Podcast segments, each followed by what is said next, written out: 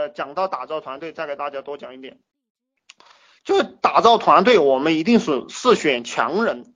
当你，哼你你拿拿这个三千块钱去招两个土，招两个不厉害的人，不如拿六千块钱去招一个厉害的人。呃，这个理这个思想，这一六千块钱这一个人一定比这两个甚至三个三千块钱的人厉害。特别是我们这个，呃，特别是我们这个用智力来做生意的这这样一个项目啊，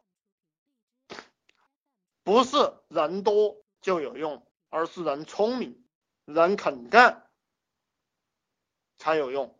呃，这个在兵法当中讲叫做什么了？讲这个叫做这个。兵务精而不务多。我们做项目，我们创业的时候一定要记住这点。就这个人不行，你你你就不要用他来凑数。当我们这个团队稳定了过后，我们需要一些打杂的人，比如说我们需要一些 PS 人员啊，啊需要一些嗯去发帖啊。比如说你这个动作你不想做了，以后可能大家只要赚到钱了，我你们能赚到一万块钱的时候，你就可以请这个客服来给你发帖了。你因为你有经验了，你就可以让他干什么，他就能赚钱了。当你把一个客服养好过后，你就可以再养下一个，然后每个客服每个月能给你带来五千、一万块钱的利润，你给他发个两三千、三四千块钱就结了，对不对？然后你就可以不断的多养了。所以说就是就是这第一步，第一步这个模式大家打造好了，这一辈子就一定发财。这个这个就是说带团队。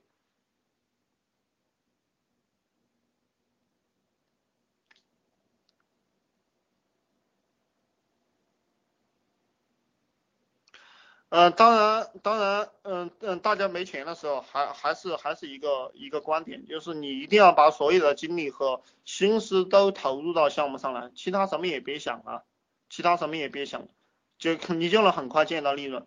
嗯，很多人就是因一辈子啊，就是因为这几个月不舍得熬。我我给大家讲的就是三个月，你这一辈子你熬不过这三个月，你不能够出第一单，那么你这一辈子都没有希望。只要你做一个项目啊，真正真心的燃烧过了，把自己的心血花在这三个月，那么你就会有收入。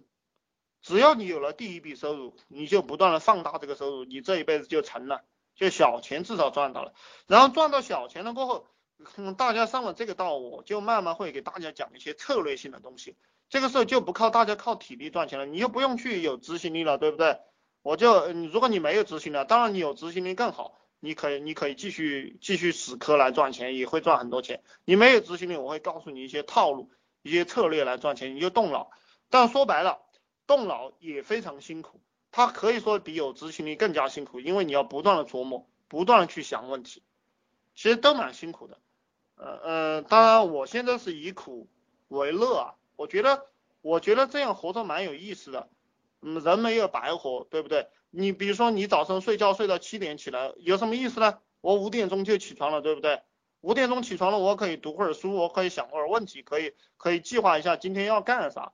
我晚上十点钟才睡觉，或者十一点钟有时候洗个澡，我觉得这样很有意义。